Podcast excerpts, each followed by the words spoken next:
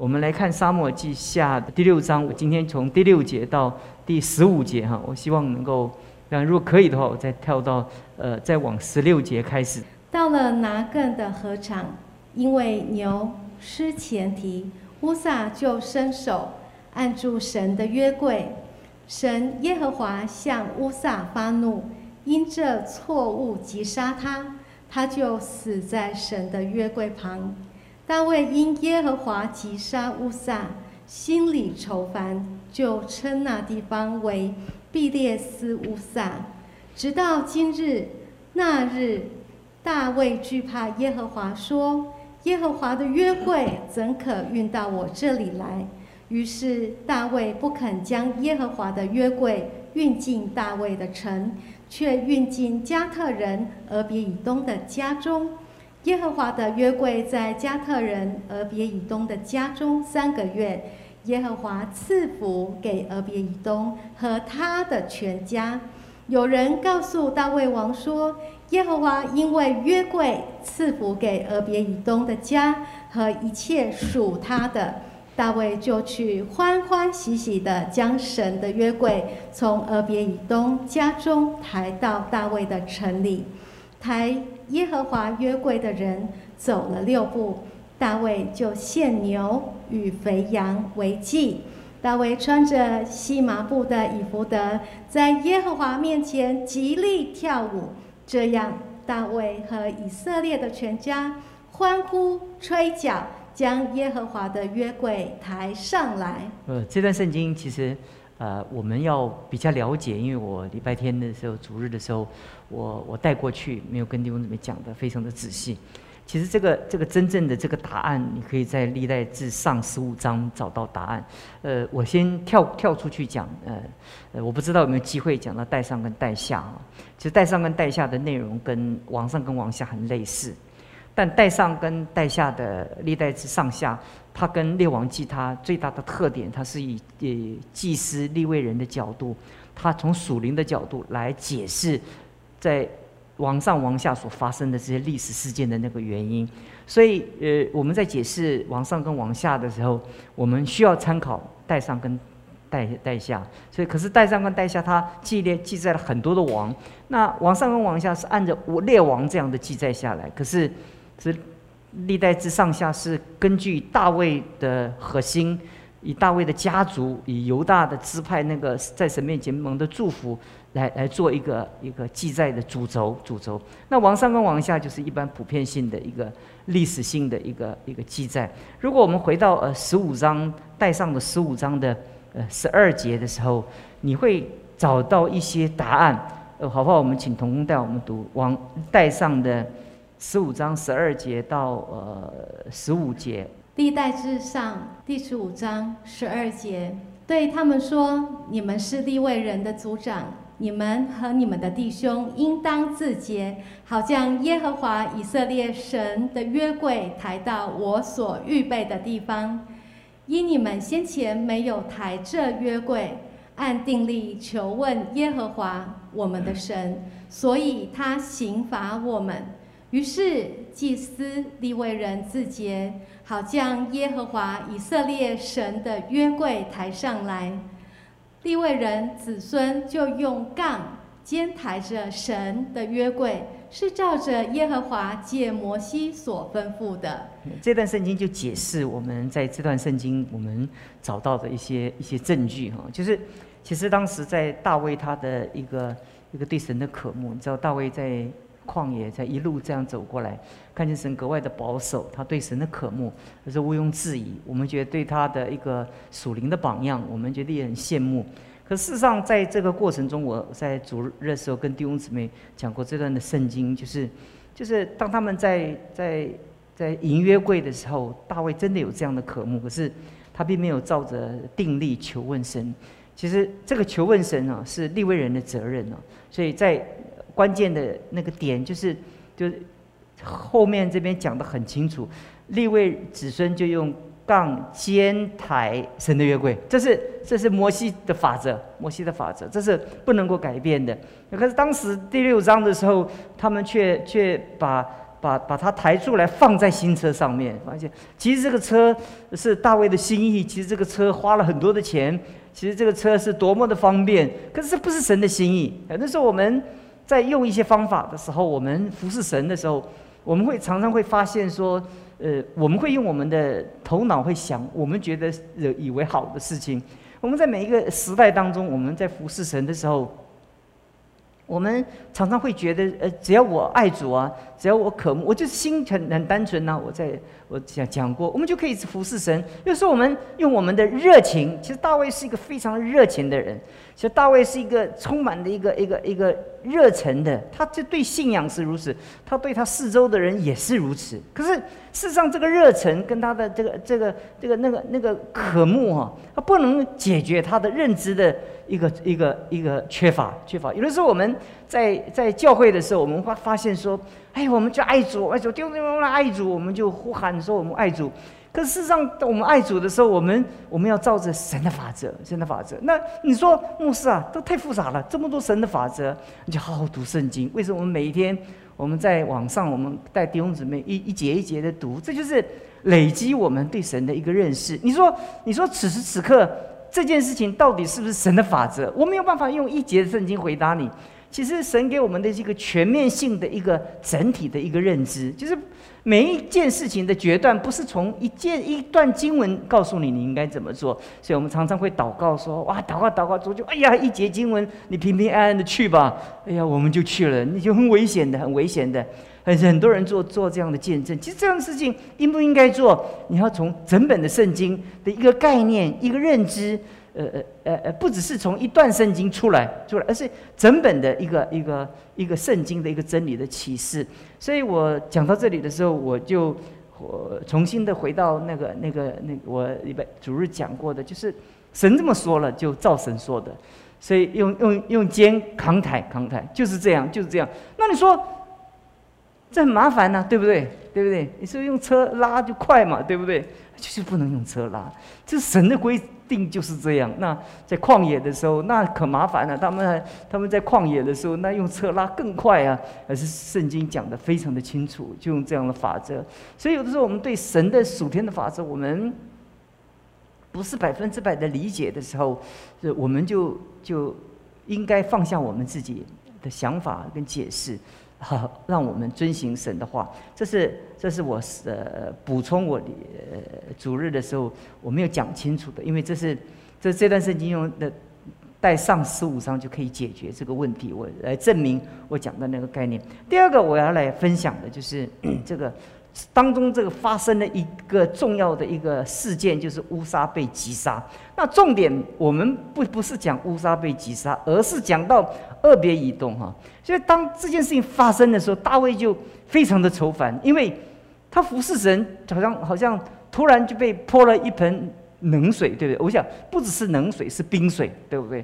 他的那个火热的心就怎么样，就突然就冷冻下来了，因为他心中就彷徨了，就在服侍的路上，他怎么样？他开始迟疑了，他觉得觉得我我我难道这么多日子，我这么的长的日子寻求神，我认识神，怎么？怎么，怎么我到这个时候，我所认识的神跟我跟我过去所经历的是不一样。有的时候在我们生命中，我们会会又是我们一路经历什么？可是有发生一些事情，我们不知道它为什么会发生。我们会心中会觉得他怎么会发生这种事情呢？我们的信仰就会。就会迟疑。大卫在他的生命当中，他在此时此刻，他迟疑了，他迟疑了，他对他的热忱迟疑了，他对他的渴慕迟疑了，他对他的一个一个过往，他对神的认识迟疑了。那迟疑的过程当中呢，圣经讲他不肯将耶和华的运约柜运到大卫的城。你看这样，运到大卫的城，他他他的他的迟疑，他所。产生的这种困惑是来自他自己真理的认知的一个缺乏。但是我们通常在遇见问题的时候，我们大概不会回到真理去审查我们自己，我们就会根据现象。这个现象就是就是约约柜不可亲嘛。这个这个现象是是约柜不可测嘛。那我那我怎么可以测？我怎么可以可以可以了解约柜它到底要怎么样呢？就是对我来讲，我很困惑啊。在这个时候。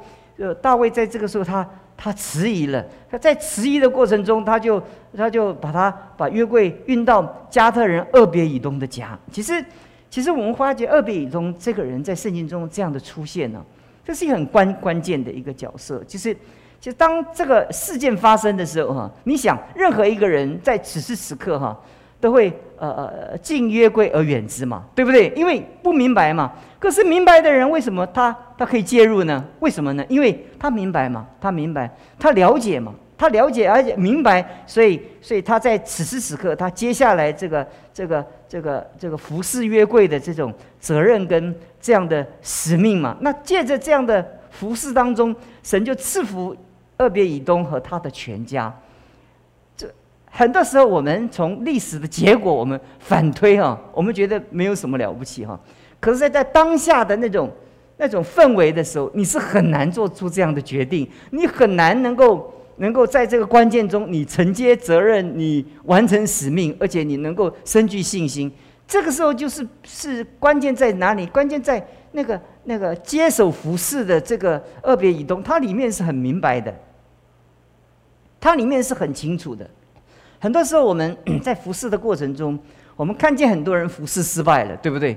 而且不只是小组长，不只是教会的重要同工长老，其实很多人在这服侍的行列中，他失败了。那后面这服侍的人哈，现在看了这个，哎呀，服侍神这么难呐！就是有的时候我们会迟疑啊，对不对？其实很多时候，呃，特特别是是是越越接近服服侍的人哈，到最后越怕服侍哈，因为因为他看见。服侍的人好像他的结局不是他想象的这么好啊！我们看见啊，让张恩杰弟兄讲哇，他这样的服侍神哇，一百万、两百万、一千万、两千万，我们大家都信耶稣了，对不对？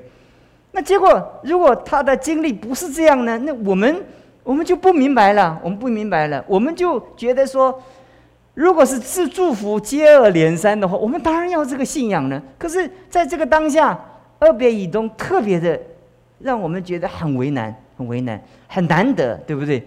他特别是很难得，因为大家都不要的时候，你要承接啊，那是很难的时候。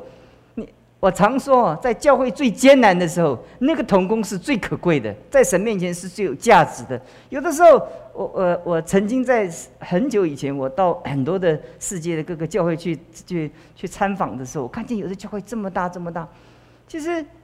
我我常想到说，这个教会最伟大的就是当这个教会起来的时候，在成长的时候，在这个艰困的时候，那些最重要的童工，他守住那个立场，这个是很可贵的。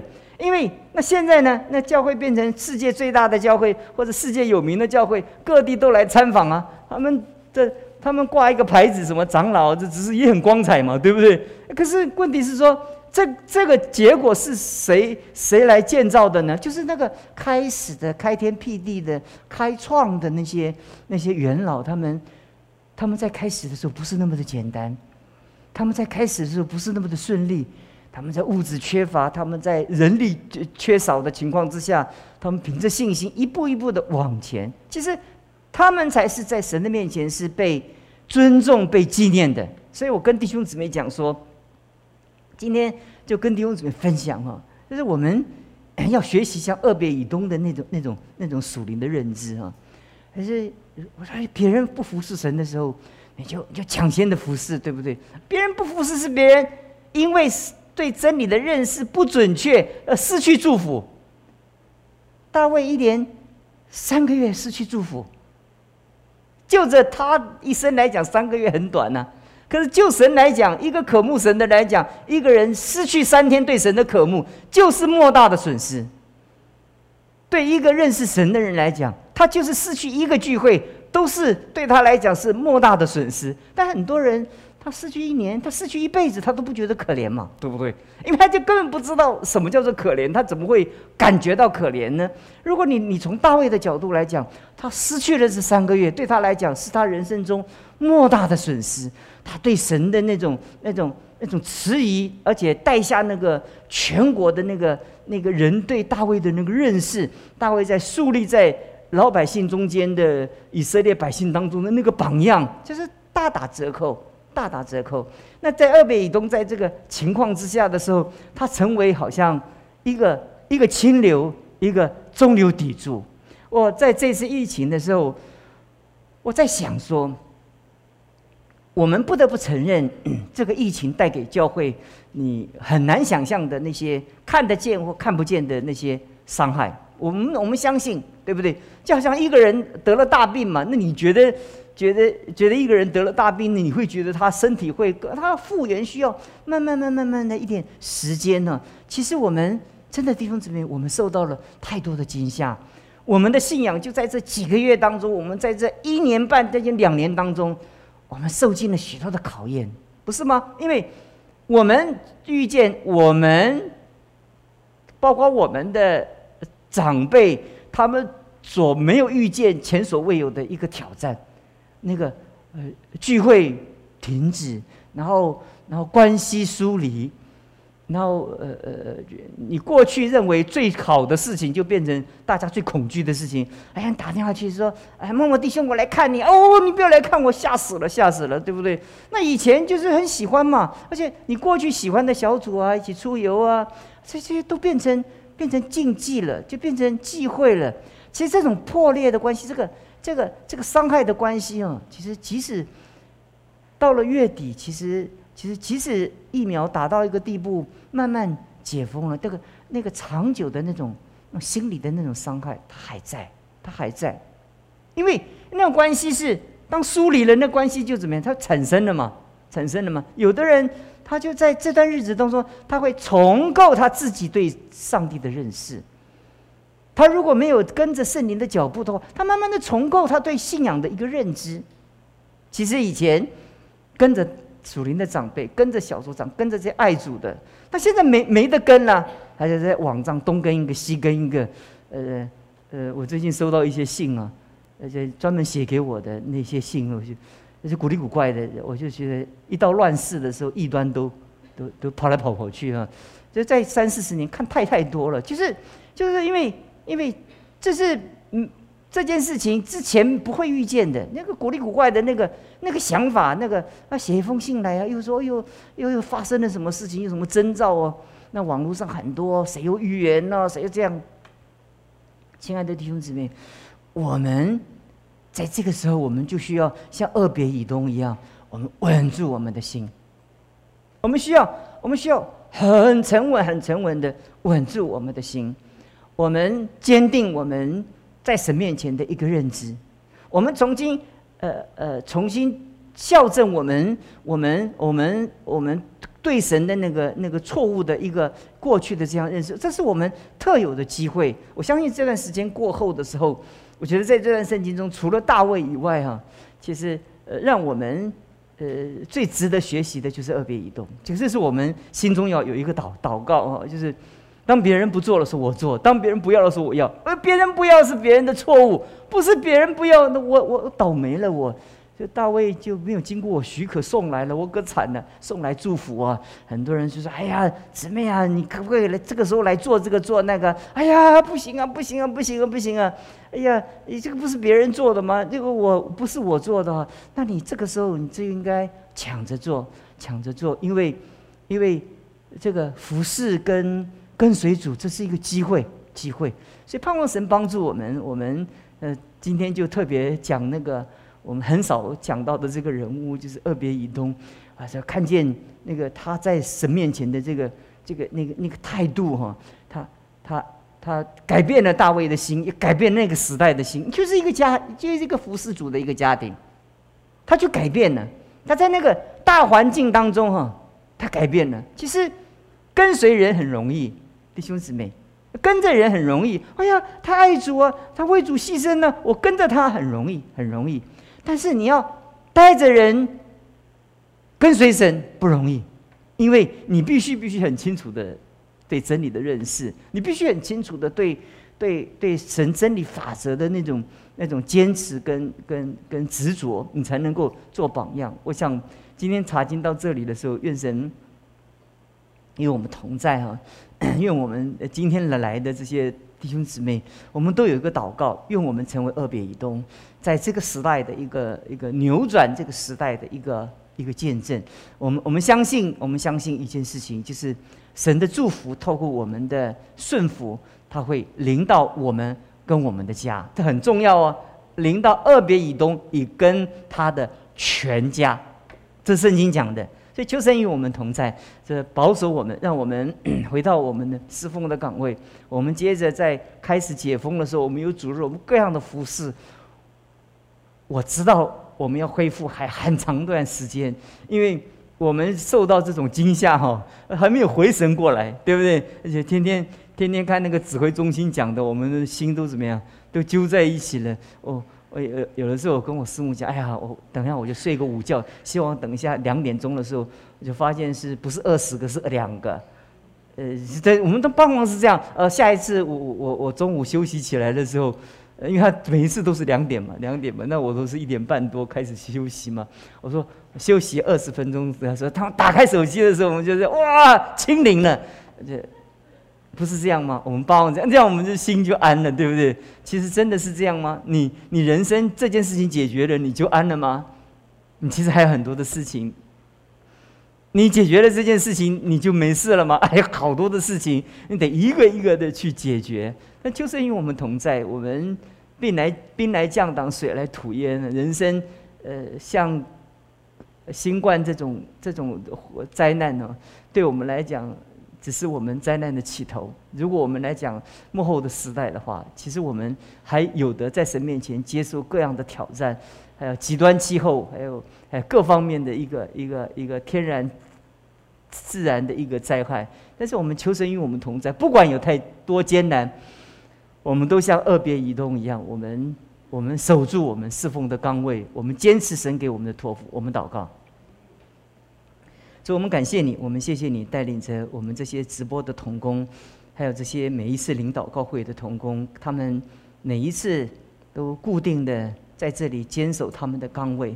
是吧？一次又一次面对各样的政府的稽查，还有每一次的一个直播的品质，他们面对这样挑战的时候，他们愿意接受这样的使命。我们求你恩待他们，他们就像二别以东一样，在最困难的时候，他们仍然站在他们的岗位。但盼望我们所有的弟兄姊妹，我们把这样的热忱，我们重新的从神面前领受回来，让我们重新在这个时代来成为你的见证。